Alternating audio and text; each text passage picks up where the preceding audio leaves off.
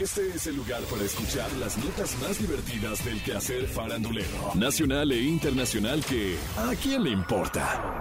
A partir de este momento escuchemos información no relevante, entretenida y muy divertida. Pero eso, ¿a quién le importa? Momentos de angustia atravesó la familia de David Bisbal cuando reportaron la desaparición de su hermano José María. ¿Qué? Y es que, antes de desaparecer, publicó en su Instagram que su vida matrimonial y profesional estaban atravesando una crisis. Después se subió a su flamante BMW X6 de color blanco y desapareció. No respondía a los mensajes de sus familiares ¡Ay! y tampoco se conectaba a WhatsApp. Su familia tuvo miedo de que intentara suicidarse por depresión y anunció su desaparición ante la Guardia Civil, quien inició una búsqueda por mar y tierra, pues José María, de 54 años, es aficionado a la pesca submarina. Para la búsqueda se movilizó a toda la Guardia Nacional. ¿Qué? Más de 10 patrullas, un helicóptero y hasta un barco. Nadie entendía los motivos laborales que mencionaba en su publicación. ¿Por qué? Y es que parecía estar muy integrado a su trabajo desde que regresó hace más de un año como administrativo de un hospital universitario andaluz, luego de dejar de ser manager de David Bisbal porque estaba cansado de tantos viajes. ¿Qué? También se cuestionaban cómo era que afirmaba estar decepcionado con Lupe, la mujer con la que se casó el pasado 7 de enero. Cuando lo localizaron, él mismo les pidió a los agentes que llamaran a una ambulancia ¿Qué? y fue trasladado a un hospital donde se reporta como estable. Luego, a través de su Instagram, David Bisbal agradeció. Quiero expresar mi más profundo agradecimiento a las personas que colaboraron en la búsqueda de mi hermano José Mari, quien estuvo desaparecido por 30 horas. Hemos podido encontrarlo y ahora se encuentra hospitalizado pero estable. Quiero pedir respeto a la privacidad de mi hermano y de mi familia, ya que ha sido una situación delicada y emotiva para todos. Bueno, agradecemos sus oraciones, su preocupación, pero ya lo encontramos y ya no pregunten más. Lo importante era que regresara con vida. Los detalles morbosos del caso, ¿a quién le importa? Hace unos días, a través de su Instagram, Carol G decidió exponer su descontento ante el excesivo retoque sobre sus fotos usadas en la portada de la edición Abril-Mayo de la revista GQ. Escribió, No sé ni dónde empezar este mensaje. Ya se hizo pública mi portada de la revista Heku, con una imagen que no me representa. Mi cara no se ve así, mi cuerpo no se ve así. Y yo me siento muy feliz y cómoda con cómo me veo natural. Agradezco a la revista la oportunidad, porque fui muy feliz cuando me confirmaron que estaría ahí. Pero a pesar de dejar clara mi inconformidad con la cantidad de ediciones que le hicieron a la foto, no hicieron nada al respecto. Como si para verme bien necesitara de todos esos cambios. y acompañó este mensaje con dos fotos.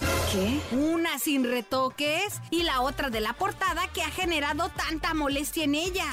Y es que en la foto de la portada se puede ver su rostro sumamente perfilado en el área de los pómulos.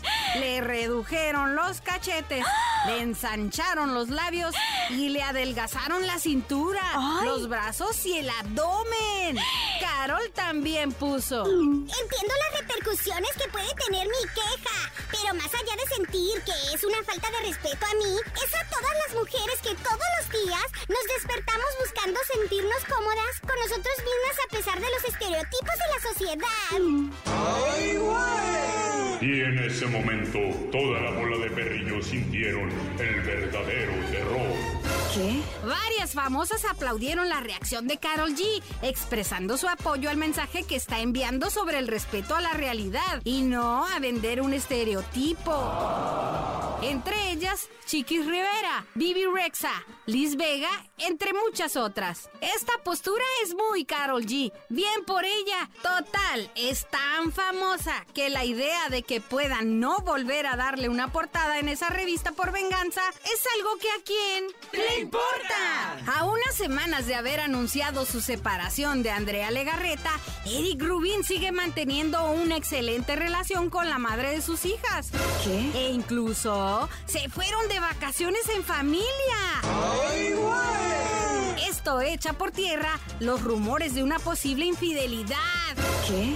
Al respecto, Eric dijo. Nos fuimos de viaje juntos, como lo habíamos compartido. Tenemos una gran relación. Ah. Veamos esto hacia dónde nos lleva. Estoy abierto al amor con Andrea. Yo no estoy buscando una nueva pareja. Ah. Yo creo que ella tampoco. Primero tenemos que ver qué es lo que sucede con nosotros, más que empezar a ver si estamos abiertos o no al amor. Precisamente esto lo estamos haciendo por amor entre nosotros. Ah. Las más serenas, las más aterrizadas, han sido precisamente mis hijas Mía y Nina. Ellas conocen el juego, conocen de qué se trata. Entonces no ha habido problema en que ellas estén desequilibradas o estén creyendo las cosas que dicen allá afuera. Por su parte, Mia y Nina Rubín han tomado la decisión de sus papás con serenidad y han optado por alejarse de las redes sociales para evitar a los haters. Al respecto, Mia dijo, Creo que lo más sano es que si sabes que van a estar este tipo de cosas en redes sociales, no te metas a verlas. Al final, la gente opina lo que quiere, pero no es nuestra realidad. Nosotras sabemos nuestra situación porque vivimos con ellos. Son nuestros papás. "Eh, bueno, pero si Eric y Andrea se separan,